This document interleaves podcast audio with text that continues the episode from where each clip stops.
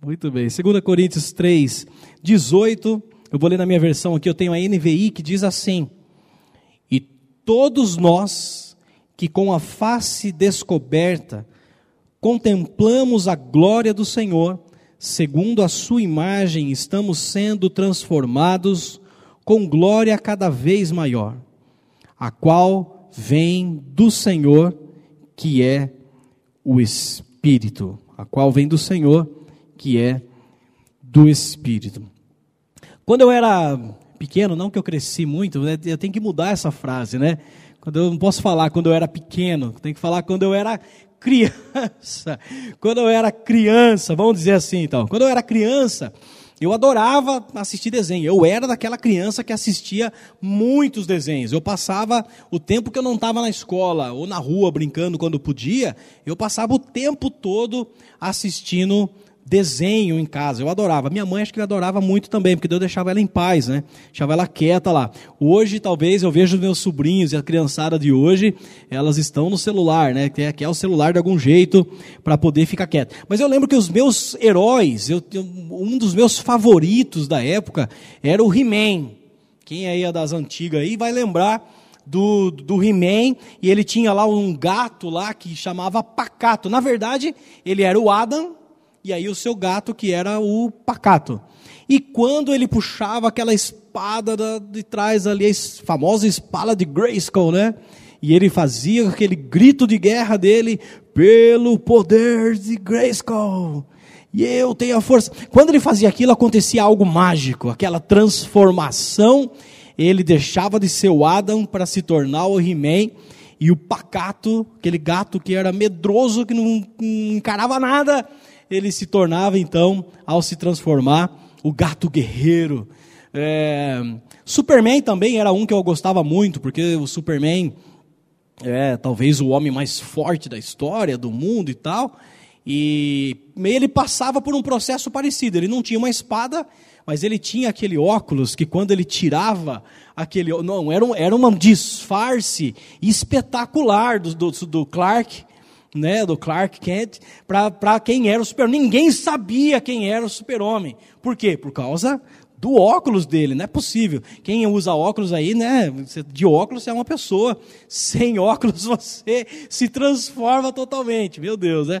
Quando ele tirava aquele óculos, algumas cenas ele entrava numa cabine telefônica ou em algum lugar, ele ia tirando a roupa, ele se transformava, ele deixava de ser o Clark para ser o Superman. E assim como tantos outros é, que passavam por algum processo, algo no seu superpoder que o transformava de uma pessoa, uma pessoa simples, de uma pessoa comum, em uma super pessoa, em uma pessoa com super poder. E meu Deus do céu, interessante porque todos eles se transformavam nesse super-homem, no He-Man e tantos outros que passavam por um processo assim, mas depois eles voltavam a ser quem eles eram. O He-Man deixava de ser o He-Man e voltava a ser o Adam. O gato guerreiro deixava de ser o gato guerreiro e voltava a ser o pacato.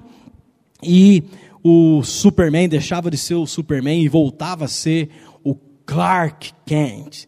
É, e assim com super-heróis super mais famosos do, da atualidade, seja o Hulk, que eu não vou lembrar o Bruce, né, que é o nome dele como normal, o Bruce se transforma no Hulk, depois ele volta a ser o Bruce. O Homem de Ferro precisa de uma armadura para ele se transformar no Homem de Ferro. E quando ele está sem armadura, ele é simplesmente o Tony Stark. E, mas qual que é a, a ideia disso aqui? A, a, o pensamento de algo transformador que possa me dar um superpoder para resolver os meus problemas. Um superpoder que possa me fazer transformar de uma pessoa comum, de uma pessoa simples, a uma super pessoa. Ah, e a palavra aqui, chave nessa, nessa questão é exatamente a transformação. E se você, como eu, assistia algum desses desenhos, seja qual for, você sempre tinha um que era o seu é, queridinho lá. Eu, eu brincava, eu sou fulano, né? Aí eu sou, no, quando apareceu, por exemplo, Thundercats. É, quem tinha lá o Thundercats? Eu lembro que eu gostava de falar que eu era o Pantro.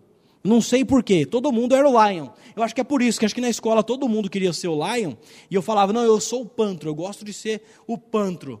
Você tem um queridinho. Mas é interessante, porque todos nós queremos, parece que, ter um processo que transforme a nossa vida, que nos dê um superpoder, todos nós estamos em busca de uma mudança significativa na nossa vida. Todos nós queremos algo que nos faça transformar. A gente quer que as nossas emoções se transformem, a gente quer que, um, um, de repente, mudar um hábito na nossa vida, a gente quer que seja transformado um comportamento limitante na, na nossa vida, a gente, de repente, quer mudar algo no nosso corpo físico, não, eu gostaria de deixar de ser, de ter essa pancetinha aqui do lado, e gostaria de ser mais fininho e tal, ou gostaria de fazer o nariz e não sei o que lá, e de repente você quer transformar a sua vida financeira e você busca um superpoder. Você busca uma super coisa que possa te transformar.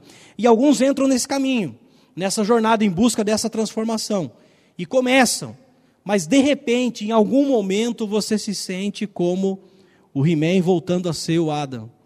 Você se sente como o Super-Homem voltando a ser o Clark. E assim como todos eles, você se sente que você fala assim: "Poxa, eu fui um super e por algum momento, mas isso não não perdurou, eu não consegui me manter naquele super cara transformado, mudado porque essas, essas mudanças e essas transformações, geralmente elas estão baseadas em coisas que não se sustentam. Geralmente essa transformação que a gente gostaria de ter, que a gente vê nesses filmes de ação, de ficção, elas é, não resolvem a nossa história porque a gente volta sempre a ser quem a gente sempre foi. E tem uma frase, uma máxima que muitos dizem que é o seguinte: ninguém consegue ser o que não é por muito tempo. Você, ah, eu vou, a partir de hoje, eu vou começar a ser assim em tal área. E aí você se condiciona, mas de repente, por em algum momento, você vai se mostrar é, quem você é. Isso porque a gente trata sempre o efeito e não a causa. Isso porque a gente está acostumada a, a, gerar mudanças em nossa vida por motivações que não são tão boas assim. Muitas vezes a gente quer mudar porque a gente quer provar algo para alguém. Não, eu vou mudar aqui porque eu vou provar para o meu sogro que eu tenho condições de, de, de ganhar isso, de, de conquistar no mundo e tal. Eu vou mudar porque eu vou provar para aquele meu ex-sócio que eu sou capaz de ser melhor sozinho. Eu vou mudar porque eu vou provar para minha ex-esposa, para o meu ex-marido, para isso, para aquilo, que eu consigo chegar lá. E de fato isso não vai se sustentar porque não existe uma fórmula mágica que nos sustente nessa transformação. E quando o apóstolo Paulo vai dizer aqui, ele vai dizer: olha, nós estamos com a face descoberta, contemplando a glória do Senhor, e segundo a sua imagem, nós estamos sendo transformados de glória em glória, de dia em dia. E ele vai, diria aqui para nós que essa transformação de vida, ela é necessária se a gente quer alcançar algo maior, se a gente quer de fato ser alguém que, que possa é, causar um impacto na, na vida, a transformação de vida, ela é necessária. A transformação de vida, ela é é, ao mesmo tempo que ela é instantânea, porque no momento em que eu me encontro com Jesus, a minha vida é transformada, mas o processo se inicia de transformação na minha vida. Ela é processual, por isso que Paulo vai dizer: estamos sendo transformados a cada dia de glória em glória. E essa transformação ela tem um objetivo fantástico. Não é um objetivo de te, de te fazer provar para o mundo que você conseguiu, de fazer provar que você pode, ou que é, isso vai te fazer ser alguém diferente. Simplesmente, mas tem um objetivo: trazer glória para o Senhor e te fazer parecido com Jesus Cristo trazer glória para o Senhor e te fazer parecido com Jesus Cristo. E essa palavra dessa noite que, que eu queria, queria compartilhar com você é exatamente sobre isso. O que, que implica essa transformação de vida que realmente nos faz a cada dia sermos mais parecidos com Jesus. A cada dia estarmos refletindo um pouco mais a glória de Deus. Eu separei aqui algumas coisas que eu queria conversar e compartilhar com você sobre esse processo de transformação, ou sobre ah, algumas coisas que implicam essa real transformação de vida que todos nós precisamos encarar. Uma coisa é fato: Deus não quer melhorar você simplesmente. Eu disse isso, inclusive, na minha live de, de terça-feira, que a gente tem feito lá, toda semana com a nossa família lá, o Adorando em Casa. Deus não quer simplesmente dar um tapa em você. Deus não quer fazer um martelinho de ouro. Deus não quer fazer só um, um retoque em você. Deus quer transformar a sua vida. Ele quer, e eu disse isso baseado inclusive naquela canção antiga que nós cantamos que diz: Senhor, eu quero ser um vaso novo. E talvez essa eu me lembro que alguns pastores diziam: esta é uma das músicas mais difíceis de serem cantadas baseada na história de Jeremias, que conta que Deus é, é como um oleiro que estava lá formando barro, o barro se desfez na sua mão, e ele pegou o barro e fez de novo, comparando a nossa vida como aquele barro, com aquele vaso nas mãos do oleiro. E a música diz: Eu quero ser, Senhor amado, como um vaso nas mãos do oleiro.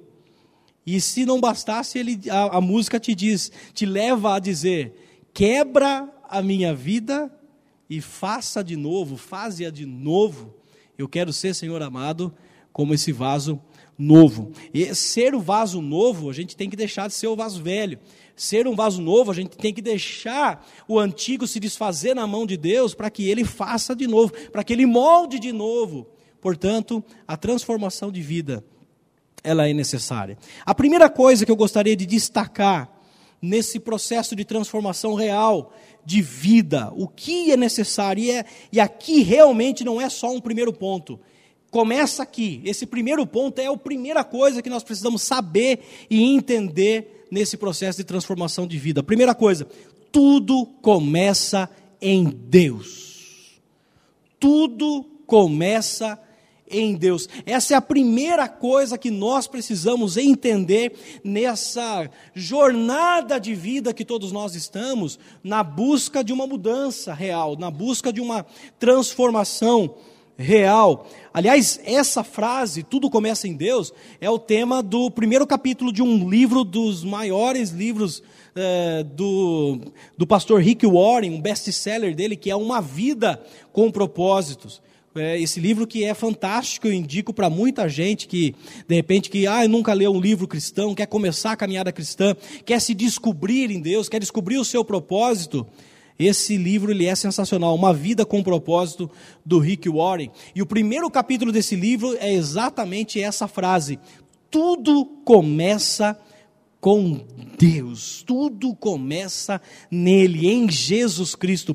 Romanos 11:36 vai dizer: "Porque dele e por ele para ele são todas as coisas, a Ele a glória, a honra para todos sempre. Jesus Cristo, lá em Apocalipse, capítulo 1, verso 8, ele vai dizer: Eu sou o Alfa e o Ômega, ou seja, eu, e ele completa, ele, ele explica: eu sou o início e o fim. Jesus mesmo vai dizer: Eu sou o pão da vida. Eu sou aquele que tem a água da vida para te oferecer. Eu sou a porta, aquele que entra por mim vai ser, achará pastagens. Eu sou o caminho, a verdade e a vida. Ninguém vem ao Pai a não ser por mim. Eu sou a luz do mundo. Não existe outra forma de começarmos a nos descobrir, a nos conhecer e a sermos de fato transformados, se não for através de Deus, através de Jesus Cristo. E aqui que é um problema, porque a grande maioria das pessoas que saem em busca dessa transformação começa pelo lado errado, que somos nós. Começa buscando dentro de si as respostas. E olha só as perguntas que fazemos quando a gente está nesse processo: O que, que, eu quero da vida? O que, que eu quero ser? É, o que, que eu devo fazer com a minha vida?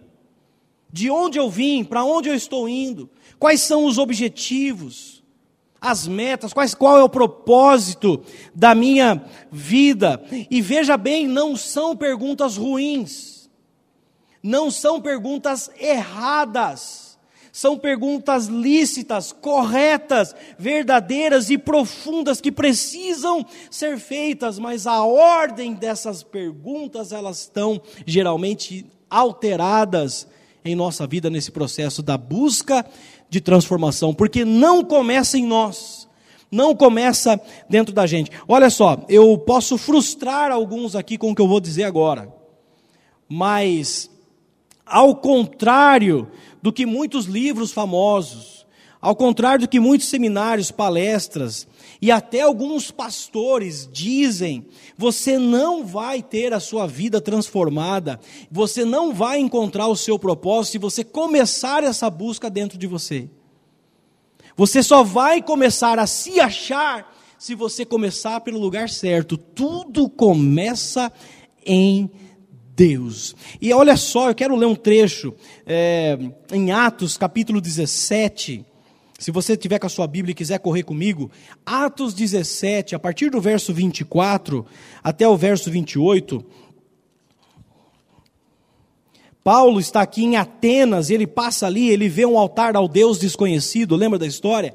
Tinha vários altares, vários deuses, e tinha lá um altar pra, ao Deus desconhecido. E Paulo chega aqui em Atos 17, a partir do verso 24, e ele diz o seguinte: O Deus que fez o mundo e tudo o que nele há, é o Senhor dos céus e da terra.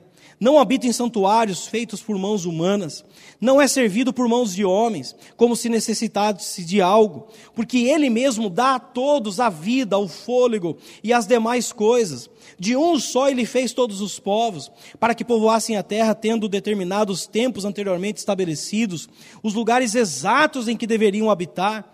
Deus fez isso para que os homens o buscassem e talvez tateando pudessem encontrá-lo, embora não esteja longe de cada um de nós. E o 28 ele diz: Pois nele vivemos, nos movemos e existimos como também alguns disseram dos poetas de entre de vocês, também somos descendência dele. Olha só o que Paulo está dizendo. Esse Deus desconhecido que vocês estão pregando, eu vou apresentar para vocês. Ele é esse Deus aqui, ó que fez todas as coisas, que criou todas as coisas, que deu ordem para que as coisas acontecessem. Ele não habita em templos feitos por mãos de homens, ele não pode ser servido por homens, como se ele necessitasse de água. Ai, será que Deus está com sede? Ai, será que Deus está com fome? Ai, será que Deus está com frio? Será que o ar está muito pesado para ele? Eu aumento ou abaixo? Não! Esse é o Deus que dá o fôlego de vida para todos. É Ele quem sustenta todas as coisas com a Sua palavra. É nele que nós existimos e vivemos e nos nos movemos, diz o apóstolo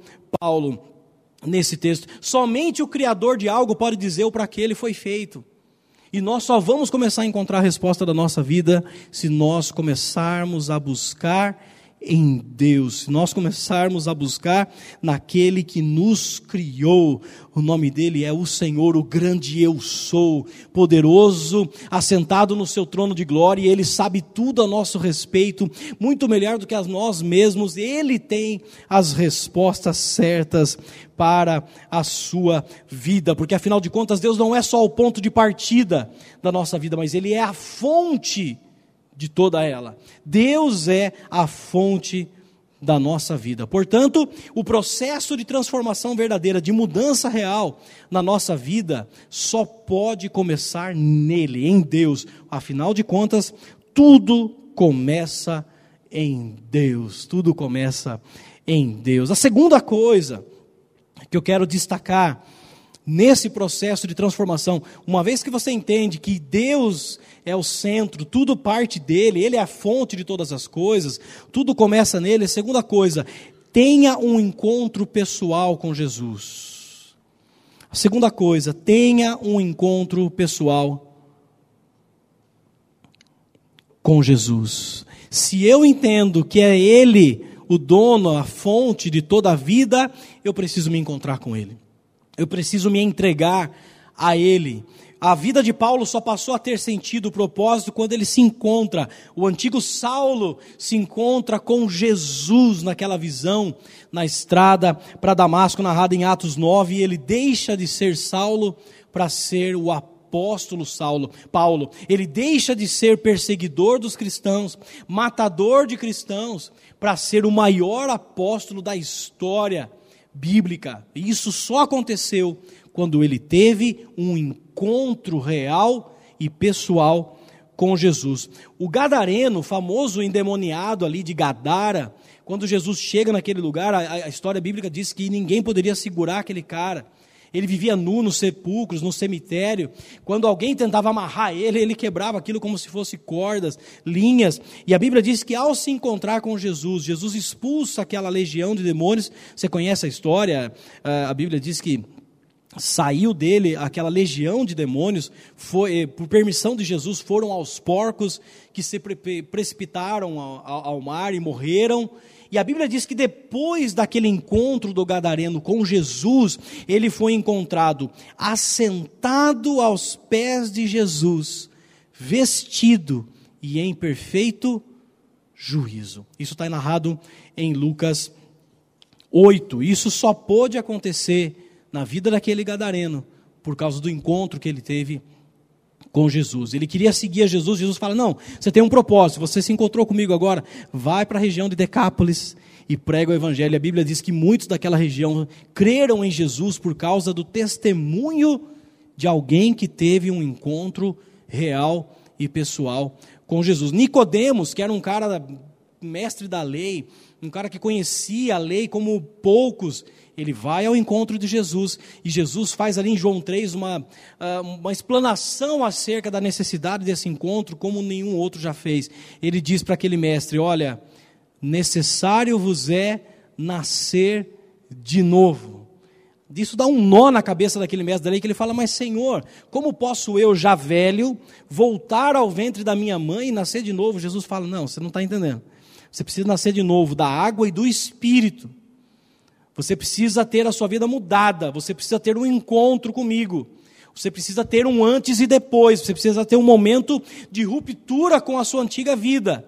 Porque, e Jesus faz umas declarações ali: ninguém pode ver o reino de Deus, ninguém pode entrar no reino de Deus se não nascer de novo. E é nesse contexto que nasce o versículo mais lindo de toda a Bíblia. Alguém já disse que se só tivesse ele, já estava tudo explicado para a gente, o João 3,16, quando Jesus diz para Nicodemos, porque Deus amou o mundo de tal maneira que enviou, que deu o seu único filho, para que todo aquele que nele crê não pereça, não morra, mas tenha a vida eterna tem a vida eterna. Portanto, meus queridos, para transformar a nossa vida, existe um único caminho. O mesmo Jesus, ele diz: Eu sou esse caminho. E nós precisamos romper com uma velha vida de viver, com uma velha maneira de ser, para que eu possa, a partir de agora, passar a viver a uma nova maneira. Eu gosto dessa expressão nascer de novo, porque é como que eu apagar o que eu aprendi até aqui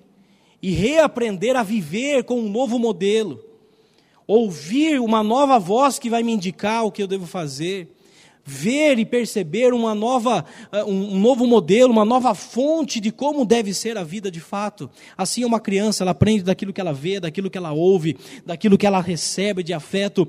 E a Bíblia diz, o próprio Jesus está dizendo, agora você precisa nascer de novo, para que um novo modelo agora, para você ser transformado, não sejam simplesmente os seus pais, não seja esse mundo, mas seja o próprio Deus, seja a sua própria palavra que Deus possa ser o nosso alvo maior e essa mudança, essa metanoia aconteça nesse encontro, nesse momento onde eu encontro-me com Jesus Cristo e eu me torno aquilo que Paulo fala de uma nova criatura.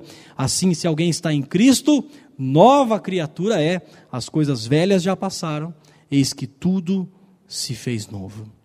Dito isso, eu preciso agora entrar num ponto que é extremamente profundo nesse processo de transformação.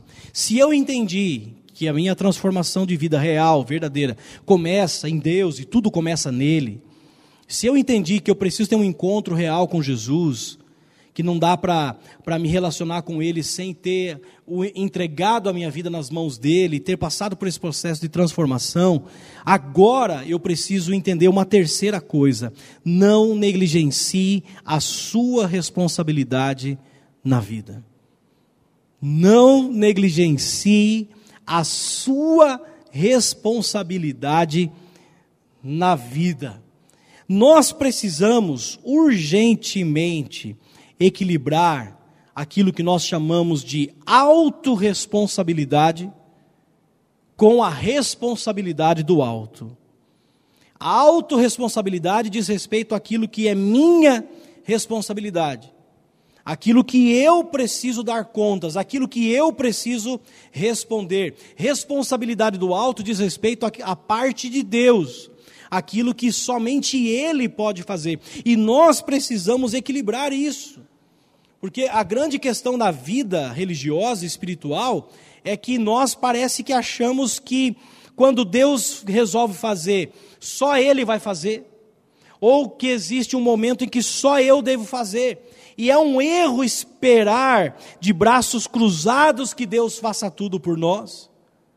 Ao mesmo tempo que é um erro achar que Deus está de braços cruzados, esperando que nós façamos tudo. Consegue entender? Eu dei um nó aí. Eu vou repetir essa, essa, essa frase. É um erro esperar de braços cruzados que Deus faça tudo por nós.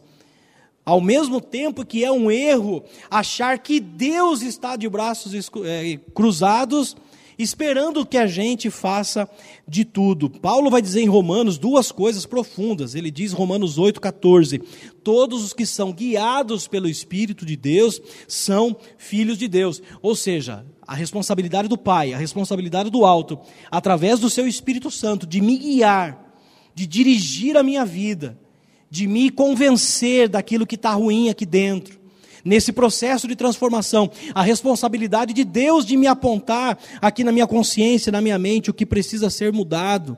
Mas o mesmo Paulo vai dizer em Romanos 14, 12, que cada um de nós prestará contas de si mesmos a Deus, ou seja, existe a responsabilidade de Deus, mas nós temos a nossa responsabilidade em nossas decisões. Veja só, Deus poderia ter ali diante do Mar Vermelho, abrir o Mar Vermelho sozinho, sim ou não? Deus era poderoso para fazer um estalo do dedo e abrir o Mar Vermelho sozinho, mas ele decide compartilhar daquele momento com Moisés. Moisés pega o cajado e Deus fala para ele: toca na água com esse cajado. O que, que está clamando a mim? Diga ao povo que marche. Aí Moisés, então, com aquele cajado, ele ergue aos céus, ele toca nas águas, as águas se abrem uma parceria, aquilo que somente Deus podia fazer, ele fez.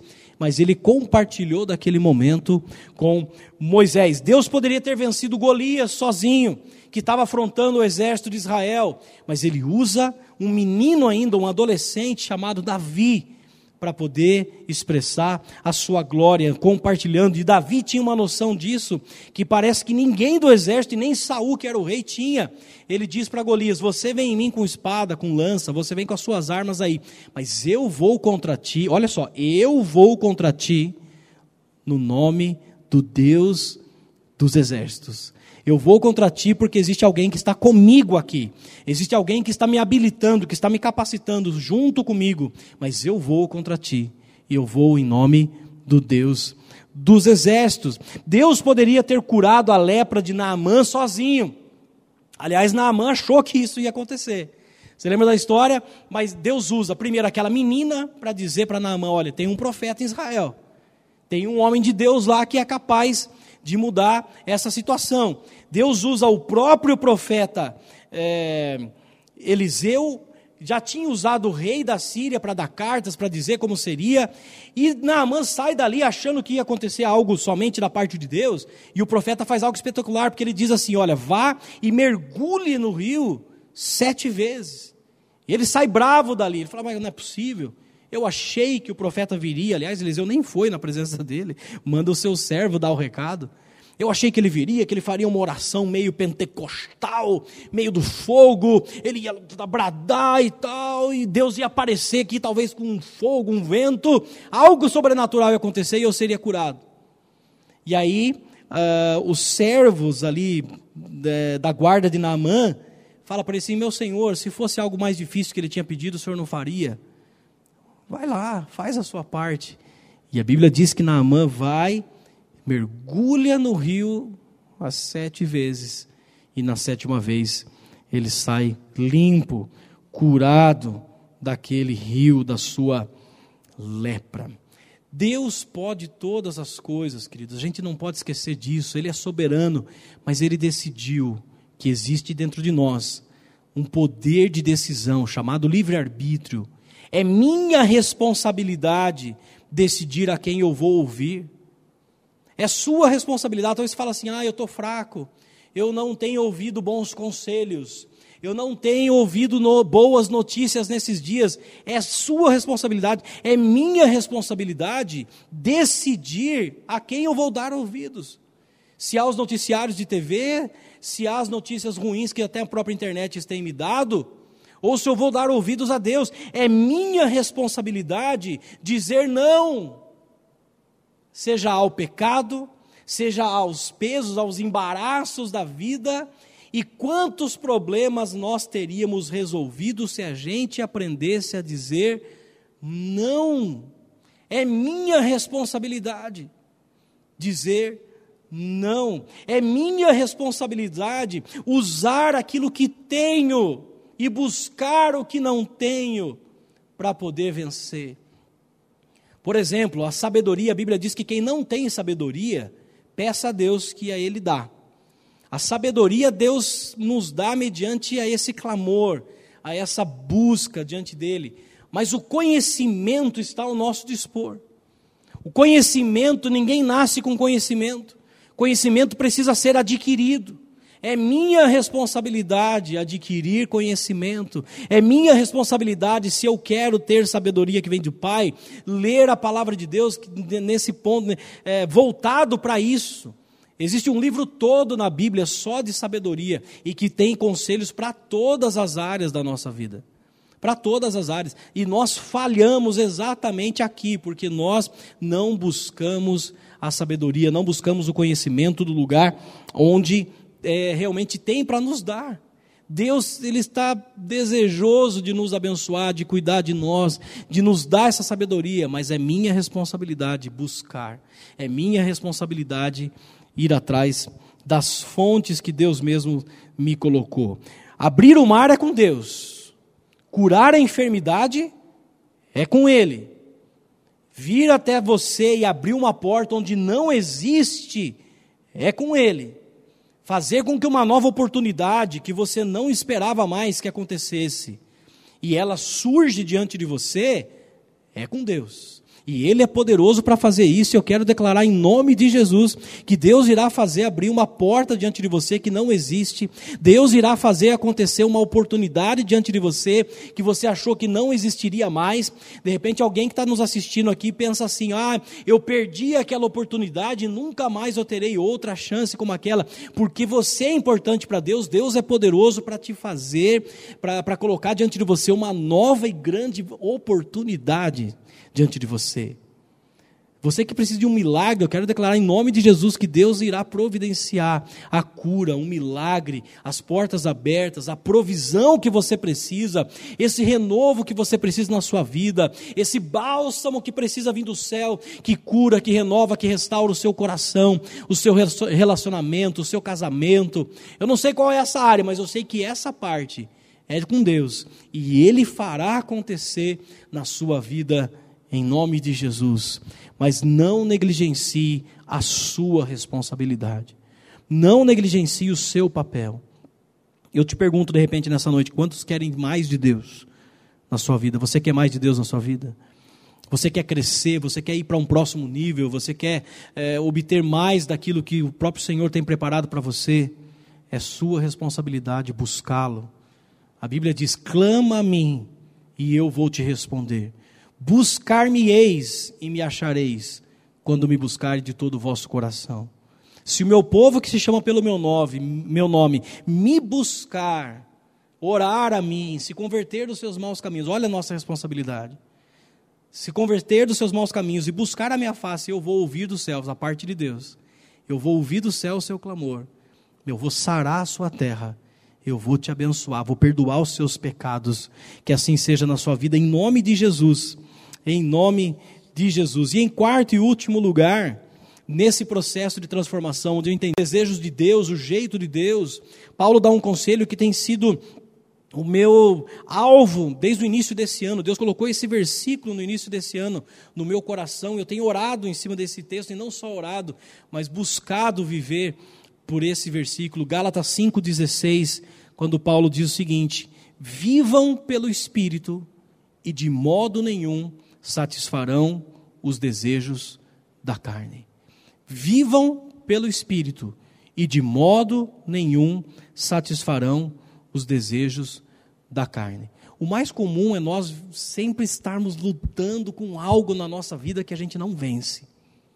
Uma área da nossa vida, uma fragilidade, seja com dinheiro, se não é com dinheiro, é numa área moral, se não é numa área moral, é num temperamento que você é explosivo demais, ou você é passivo demais. Eu não sei, tem uma área da vida que a gente nunca parece que a gente não consegue vencer, a gente não consegue romper essas áreas da nossa vida, nós só vamos conseguir transformá-las e vencê-las. A nossa luta contra o pecado, contra esses maus desejos, essa inclinação que todos nós temos, a cobiça, a inveja, ao egoísmo, ao orgulho.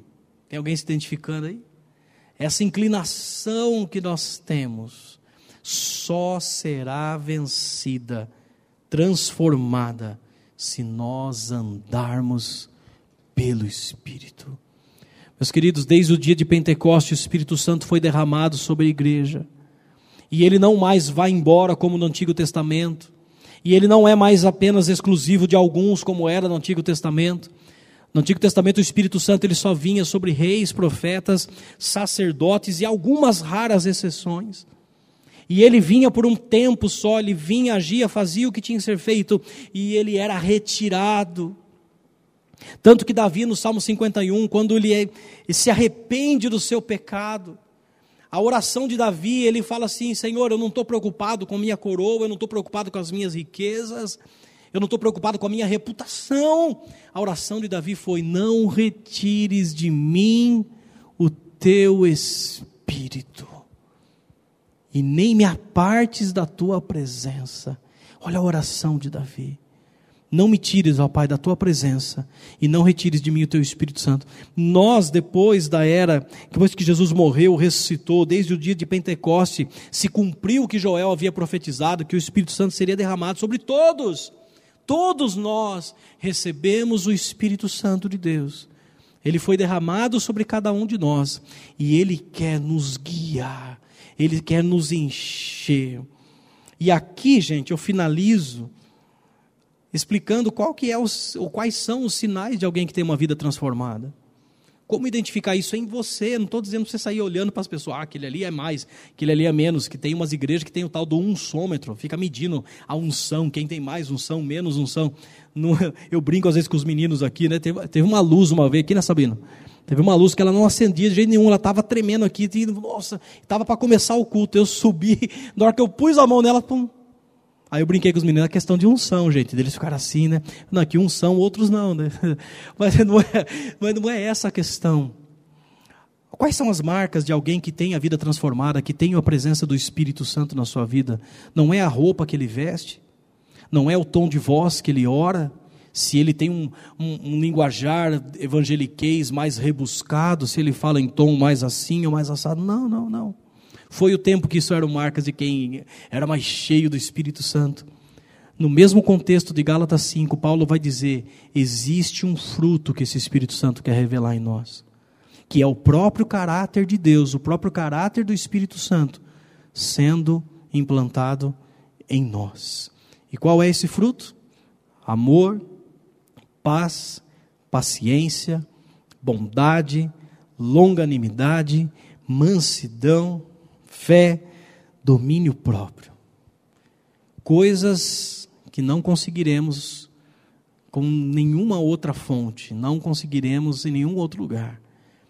É quando olham para você e você de repente não conseguia se dominar com a língua em um tempo e agora olham para você e falam assim, ele está diferente.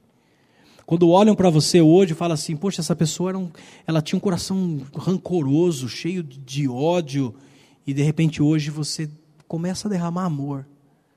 Olham para você e, vê que você tem um sorriso no rosto, um brilho nos seus olhos e perguntam para você o que, que você tem que você é diferente. O que, que você tem que, que parece que me atrai perto de você? O caráter do Espírito Santo sendo moldado em nós. O próprio Espírito de Deus revelando o seu jeito de ser, o seu jeito de pensar dentro de nós. É quando nós dizemos, Santo Espírito, és bem-vindo aqui, e a gente sabe que esse aqui não é simplesmente esse templo. Ainda que ele é bem-vindo aqui, essa é a casa de Deus, mas Santo Espírito, tu és bem-vindo aqui. Tu és bem-vindo em minha vida. Vem inundar, encher o meu ser. É quando nós dizemos, essa casa é sua casa, e nós deixamos ela para você, e a gente não está falando desse templo. A gente está falando, essa casa, essa casa, essa casa é sua casa e nós deixamos ela para você. É quando nós olhamos para os céus e falamos: Espírito de Deus, enche a minha vida. É quando nós dizemos: Senhor, eu me rendo aos teus pés. E isso deixa de ser simplesmente uma canção e se torna uma oração de alguém que está buscando de glória em glória ser transformado. É um jeito que você trata a sua esposa que de repente agora ela começa a ser diferente. Começa a ter um toque mais de mansidão, começa a ter um toque mais de longanimidade. É uma maneira de você falar com seus filhos que agora você expressa, onde você expressava uma impaciência, uma intolerância, agora você tem paciência, você tem longanimidade, você está sendo transformado. É o Espírito Santo dentro de você e você se rendendo a Ele todos os dias, para que isso provoque dentro de nós essa mudança de dentro para fora. Sabe, queridos, um dos maiores elogios que eu gosto de ouvir não é, ai, como você canta bem, ai, como você toca bem, ai, essa palavra, como você pregou bem, ai, como você faz isso bem e tal. Ainda que é gostoso a gente ouvir essas coisas, mas eu nunca me esqueço de uma vez quando eu estava numa loja trocando a bateria do meu carro, isso há muitos anos atrás. E em 10 minutos de conversa, o dono da loja, uma hora, ele parou tudo que ele estava fazendo, ele olhou para mim e ele falou assim: Você é diferente. O que, que você tem que você é diferente? E eu me emocionei com aquilo, comecei. Falei, Deus, eu não posso perder essa oportunidade. Porque naquele momento era o Espírito Santo de Deus mostrando um Ricardo que eu não poderia ser sem ele. De repente é na minha casa, quando eu trato a minha esposa de um jeito onde eu não poderia tratar se não fosse pelo Espírito Santo. É um jeito de viver moldado por Ele. Aprenda a viver pelo Espírito Santo se renda a Ele, deixe Ele transformar a sua vida. Eu encerro contando a história de alguém que pode ser chamado de Joãozinho, que conhece Jesus, ele passa por um processo, como no segundo ponto que nós falamos, de ter um encontro pessoal com Jesus lá com vinte e poucos anos. E até ali, o jeito dele viver era o jeito que ele aprendeu. O linguajar dele era de um jeito, as decisões dele eram baseadas no que ele aprendeu até ali. O seu caráter foi formado daquele jeito. Mas quando ele se encontrou com Jesus, passou a ter dentro dele um tal de Espírito Santo. E o Joãozinho agora ele começou a se ver diante de decisões que ele precisa tomar, que ele não podia mais agir da mesma maneira. E ele começa a refletir agora a luz de Jesus Cristo. Quem é esse Joãozinho? Somos nós, sou eu e é você que precisamos do Espírito Santo em nós, nos rendendo a Ele todos os dias, para que o mundo veja a glória do Pai.